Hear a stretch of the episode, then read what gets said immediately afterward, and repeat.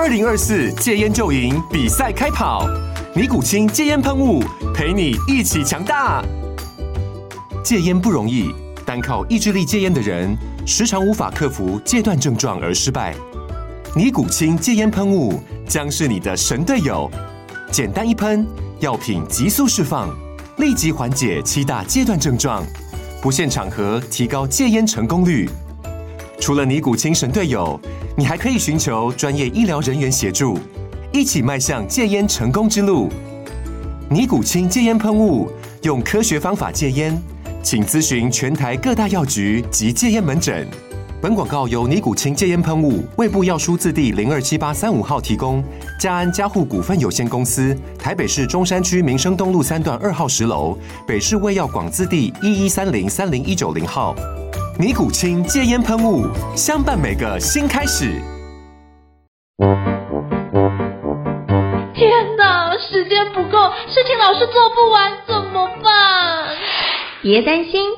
就让高校人生商学院每周陪你充充电，找到方法不抱怨。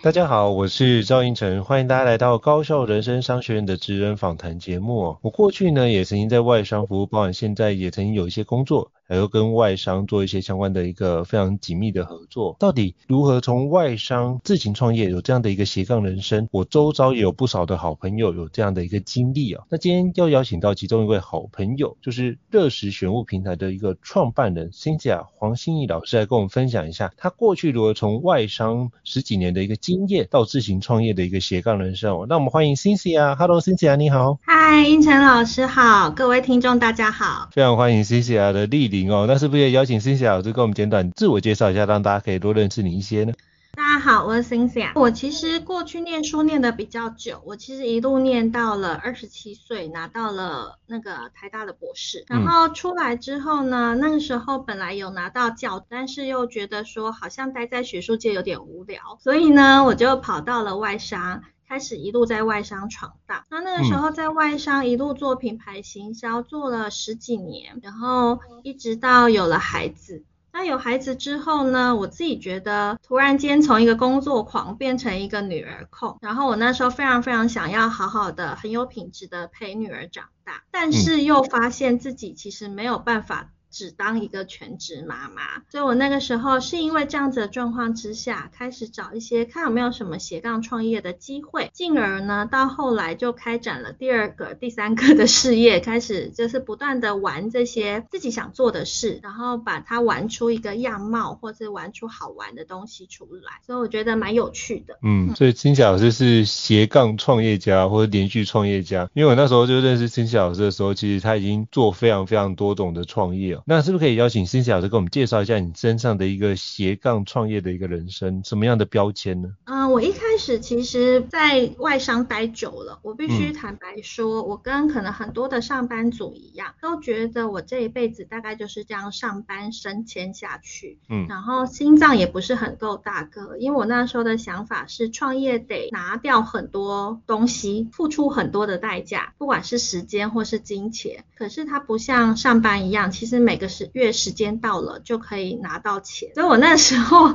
其实对于创业这两个字是非常非常害怕，所以我第一个的斜杠斜杠的身份是先从边在外商的期间，然后边加盟一个社群电商开始，嗯，然后在我当时非常的清楚知道说，我只是想要借由这样子的一个工具跳脱我原本的职场框架，然后呢，当我能够累积到我身上所想要的资金、资源跟人脉之后，实际上我想要去好好的探索一下，我本来在学术界的象牙塔，又到了外商的那个大楼里面。这些外面的世界，这些以外的世界，有哪些是我可以再去做探索跟玩耍？可是首先探索跟玩耍之前，我得拿到足够的一个底气，也就是说，我不能让我的女儿饿肚子，或是让我的老公太辛苦，所以我。我知道我得运用这个斜杠的工具，那大概这样子斜杠加盟了四年之后，我的确就拿到了稳定的收入，所以我就开始想着是，哦，那我接下来要做什么？所以那个时候乐时选物是这样开始的。我那时候因为这几年的斜杠的过程，其实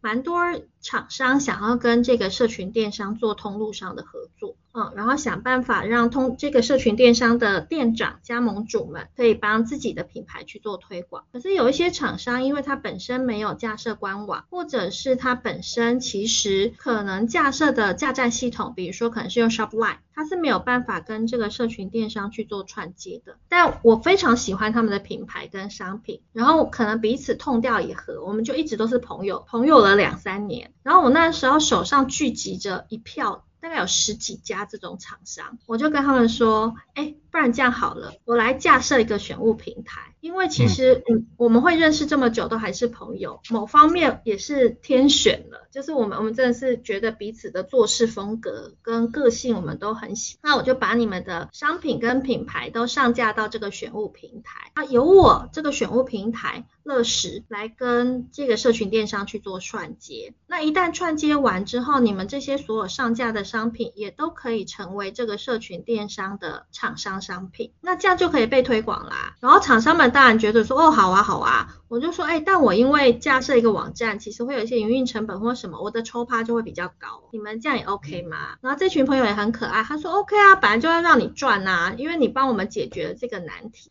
所以呢，我们就乐食一开始是这样开始的。然后，所以我那时候在取名的时候呢，因为很女儿控，我就想说，那不然叫乐乐的时光，因为我一切做什么事情都是为了多陪女儿，对去做的。然后，因为多陪陪女儿的这个想初衷，所以认识了这群厂商。那也因为这群厂商，我为什么会认同？是因为他们是台湾非常有好理念的厂商，我相信他们可以让台湾这个国家。这个社会可以更好，那有更多人在做好理念的事情。我女儿长大的过程当中，她也会在比较好，所以我就想说，那一切我都是用乐乐这个角色去思考，所以我就把它叫乐乐的时光。只是呢，乐乐的时光那个时间的时已经被注册走了，所以我就把它加上三点水，叫乐时选。嗯，然后我就想说，哎，也好啊，因为水是一个水能载舟，亦能覆舟嘛。然后水又是一个包容性很强，它在任何容器里面就会变成那个容器的样子，跟爱这个角色很像。就是爱其实有亲情之爱啊，然后有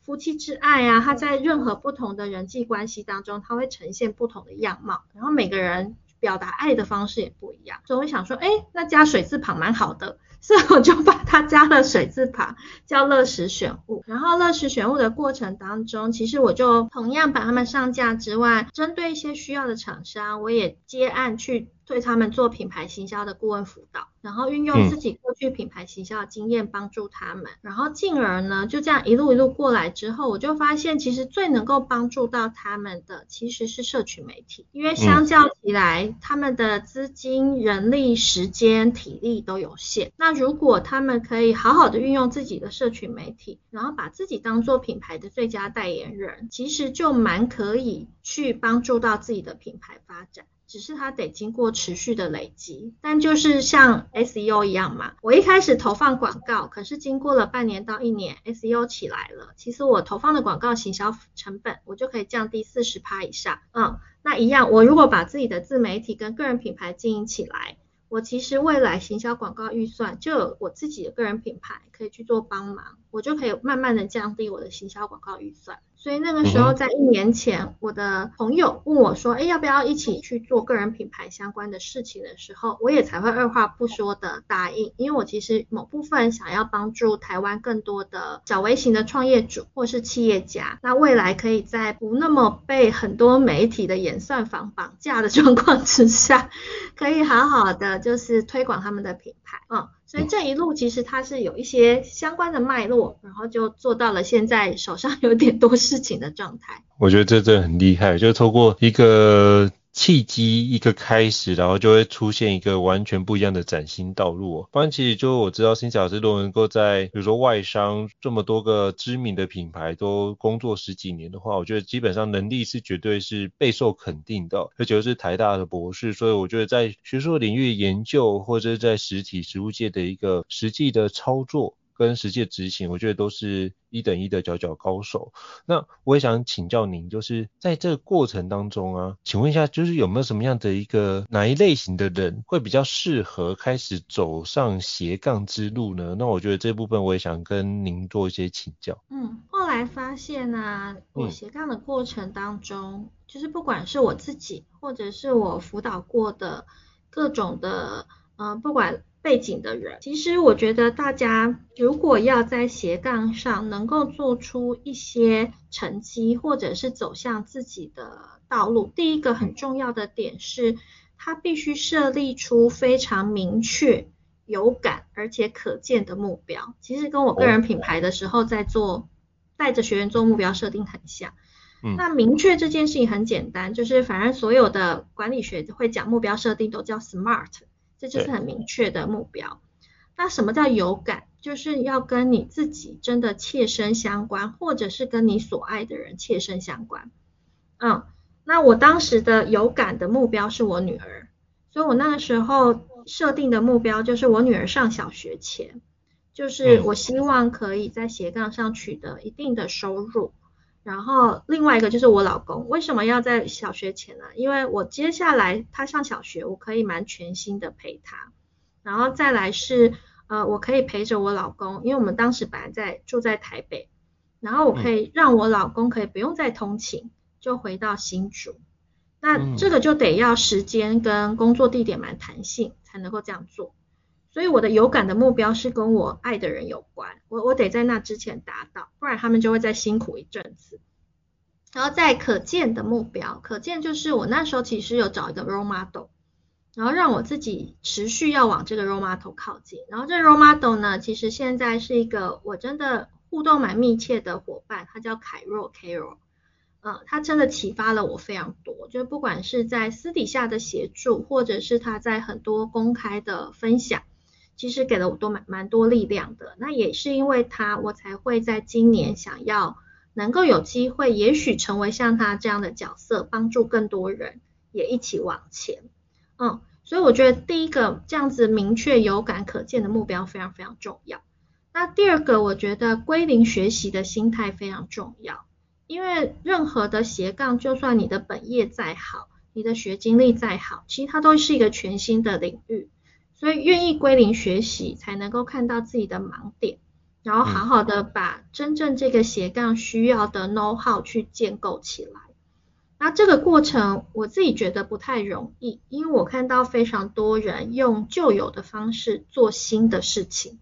然后期望说可以早做出一个不一样的结果。但实际上，在不同领域，其实都蛮需要去重新学习，然后运用那个领域的思维跟逻辑，再去做这个领域该做的事。所以我觉得归零学习会蛮重要的。然后第三个，我觉得在过程当中持续去做修正、调整跟优化，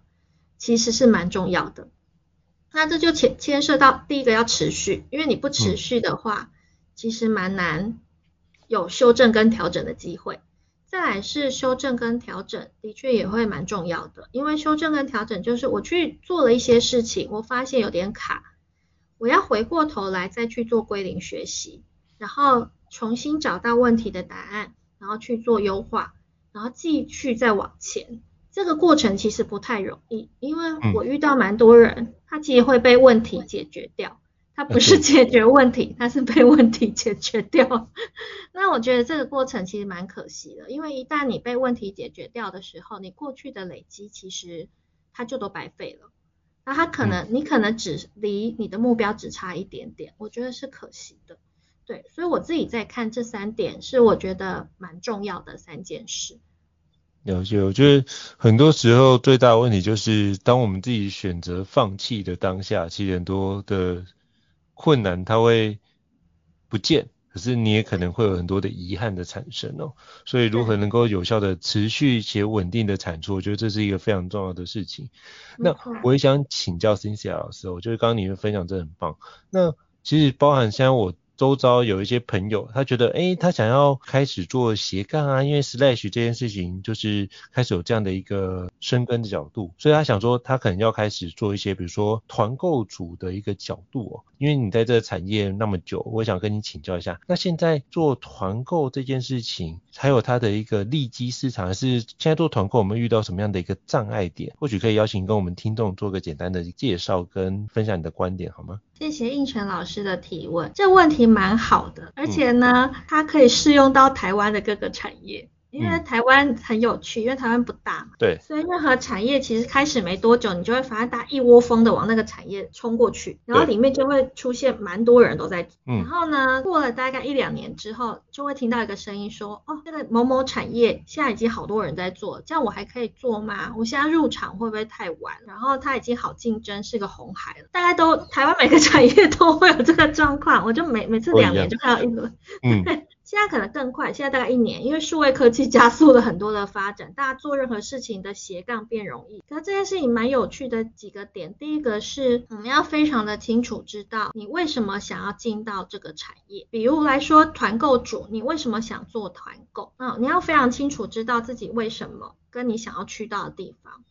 因为如果你只是因为觉得在团，好像身边很多人在团购赚到钱，所以你挤进去，很多时候就真的不会赚到钱。哦。因为呢，这件事情跟你没有连结嘛。对。你只是觉得好像大家都在那里，然后看起来可以赚钱，然后你就进去。可是它其实跟你没有连结。可是就像刚刚讲的，其实目标设定要是你明确有感。而且可见，所以如果这件事情跟你没有连接，其实你很容易到一半遇到问题，你就会放弃。嗯。然后第二个，为什么开始跟你要去到哪里，你决定了之后，其实回过头是要去观察一下你跟其他人的差异点。我必须说，其实我目前看很多产业，因为我非常喜欢观察商模，嗯，我会发现大家在做的事情都大同小异。也就是说，在这个产业的这一块饼当中，所有人都挤到了百分之八十的地方，但有百分之二十的缺口都没有人去做。这件事情非常有趣。所以呢，我那个时候，像我有现在最新在忙的是个人品牌顾问这件事，我就发现所有人个人品牌顾问都挤去艺人公司跟自由工作者、结案工作者那边，然后我就觉得非常有趣。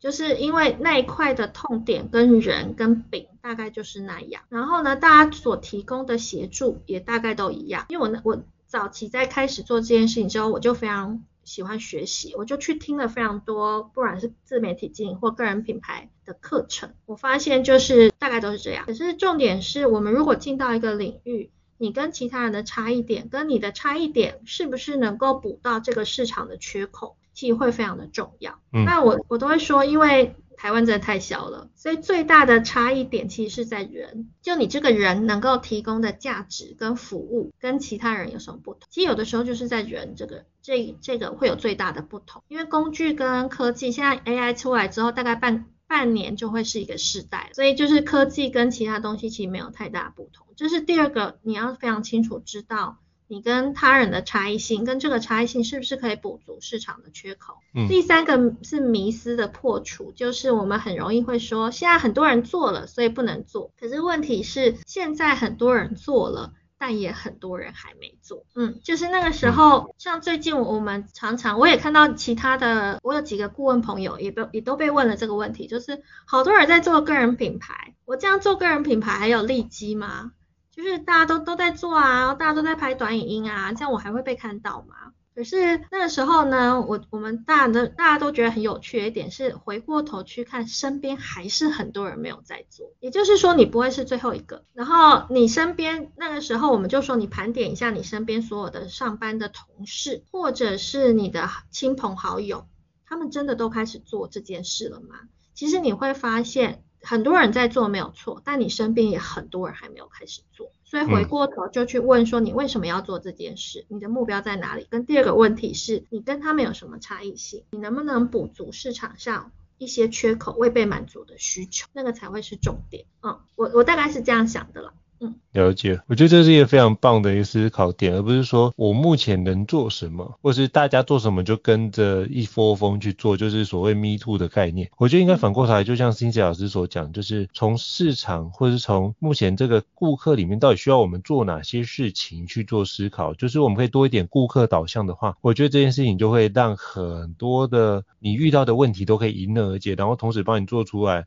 所以我在管理学或行销学里面提到一件事叫做 differentiation，就是你如何做出你的差异化，这个非常重要的一个概念。当你有差异化，而且你的做法是可以解决掉我们顾客的一个相对问题的话，等于是你把他需要的内容做出更多的一个价值的服务。如果你提供他更多的价值服务，他就讲哇哇哈，那很多的事情就会更加的迎刃而解哦。所以我觉得刚 Cynthia 老师提供一个非常非常棒的一个思考观点，也提供给各位伙伴做个参考，非常非常棒，感谢 Cynthia 老师。那我也想请教 Cynthia 老师，就是在这个过程中啊，啊因为做斜杠其实呃大家想象斜杠很美好，可是斜杠过程中一定有很多的挑战跟挫折，是一般人比较难想象到的哦。是不是可以邀请跟我们分享一下有什么样的一个挑战跟挫折是你过去没有想象，而你面对的时候你又怎么样去克服跨越的呢？是不是可以邀请跟我们分享一下你的心路历程？挑战跟那个挫折真的是数都都说哪一天如果我可以写一本书的话，嗯、可能里面会有非常多血泪史。是。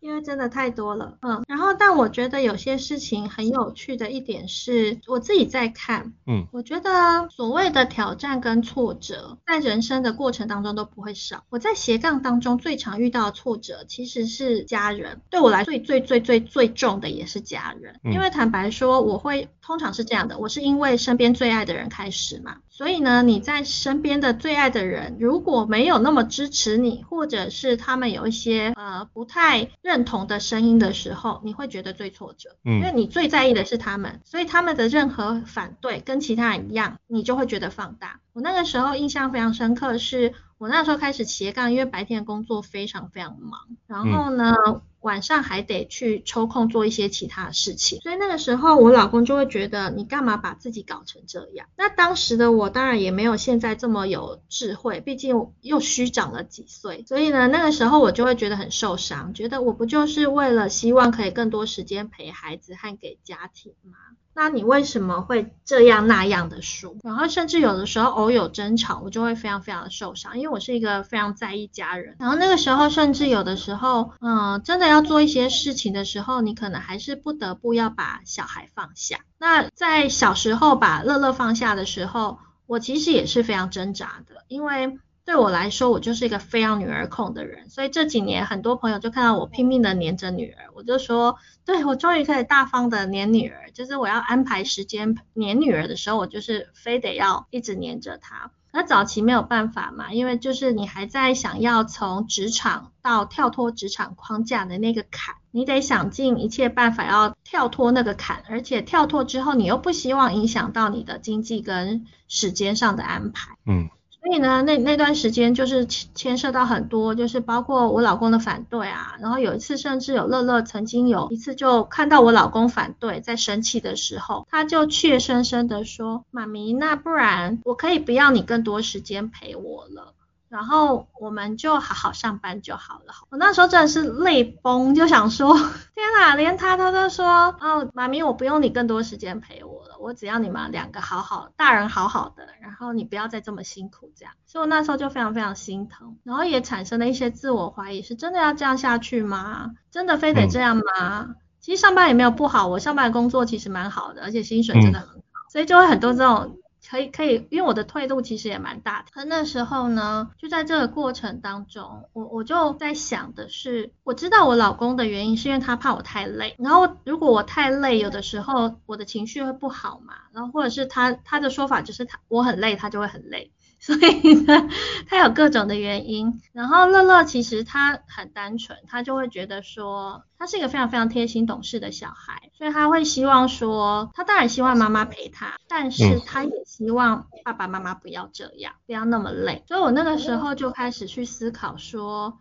也许有没有可能是我把我的目标放低，然后期限拉长，然后有些事情是我可以不要看的这么，因为我过去是非常目标导向的人，就是非得要达到设定的目标，不然的话我不会善罢甘休。然后我就开始试着放慢脚步，然后放缓，然后也告诉自己说没办法，我其实就是一个妈妈，我就是一个老婆，所以我有我自己的时区，我有我自己的步调跟节奏。重点是我们一家人得一起走到那个地方，而不是我自己走到了那个地方之后，发现我错失了所有，这也不是我希望的。所以我就开始重新去调整时间的安排，然后跟家人沟通，花了蛮多时间是在跟家人沟通，然后去做各种的资源的配置，然后好不容易到了乐乐上小学的时候，我必须很坦白说，我没有百分之百达到自己的目标，但是七八成大概是有，所以还是可以。去做原本搬到新主啊，或者是全比较全心全意在陪乐乐这样子的状态，就是他没有完美，但是至少可以接受，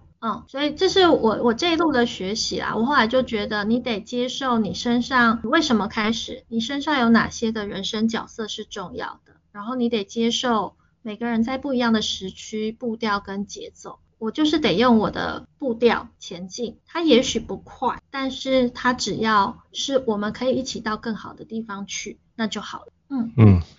我觉得这是一个非常棒的一段肺腑之言的分享哦，从中间有非常多的一个感触跟感动在。我真的觉得，就是我们要知道我们为何而战，我们就能接受任何一种生活的形态，然后为了它往前进哦，这是尼采讲过的一句话，所以。也就是非常感谢 Cynthia 老师跟我们做这么棒的一个分享。那最后我也想要邀请 Cynthia 老师跟我们分享一下，就是如果是他要开始斜杠这件事情的话，那你有什么样的一个宝贵的建议或提醒呢？因为总是不要让你的斜杠变成兼职嘛，只是多做了好几份工作，但是对你自己没有累积，是不是可以邀请你跟我们介绍一下，或是有什么样的建议或提醒？嗯，我自己最大的建议是。其实一样啦，我觉得斜杠或是个人品牌这件事情，跟人生的很多事情真的很像，就是你真的要非常非常非常的了解自己，你了解自己为什么要开始斜杠，你了解自己想要走到的地方是不是这个斜杠可以帮助你去走到，然后当你越了解自己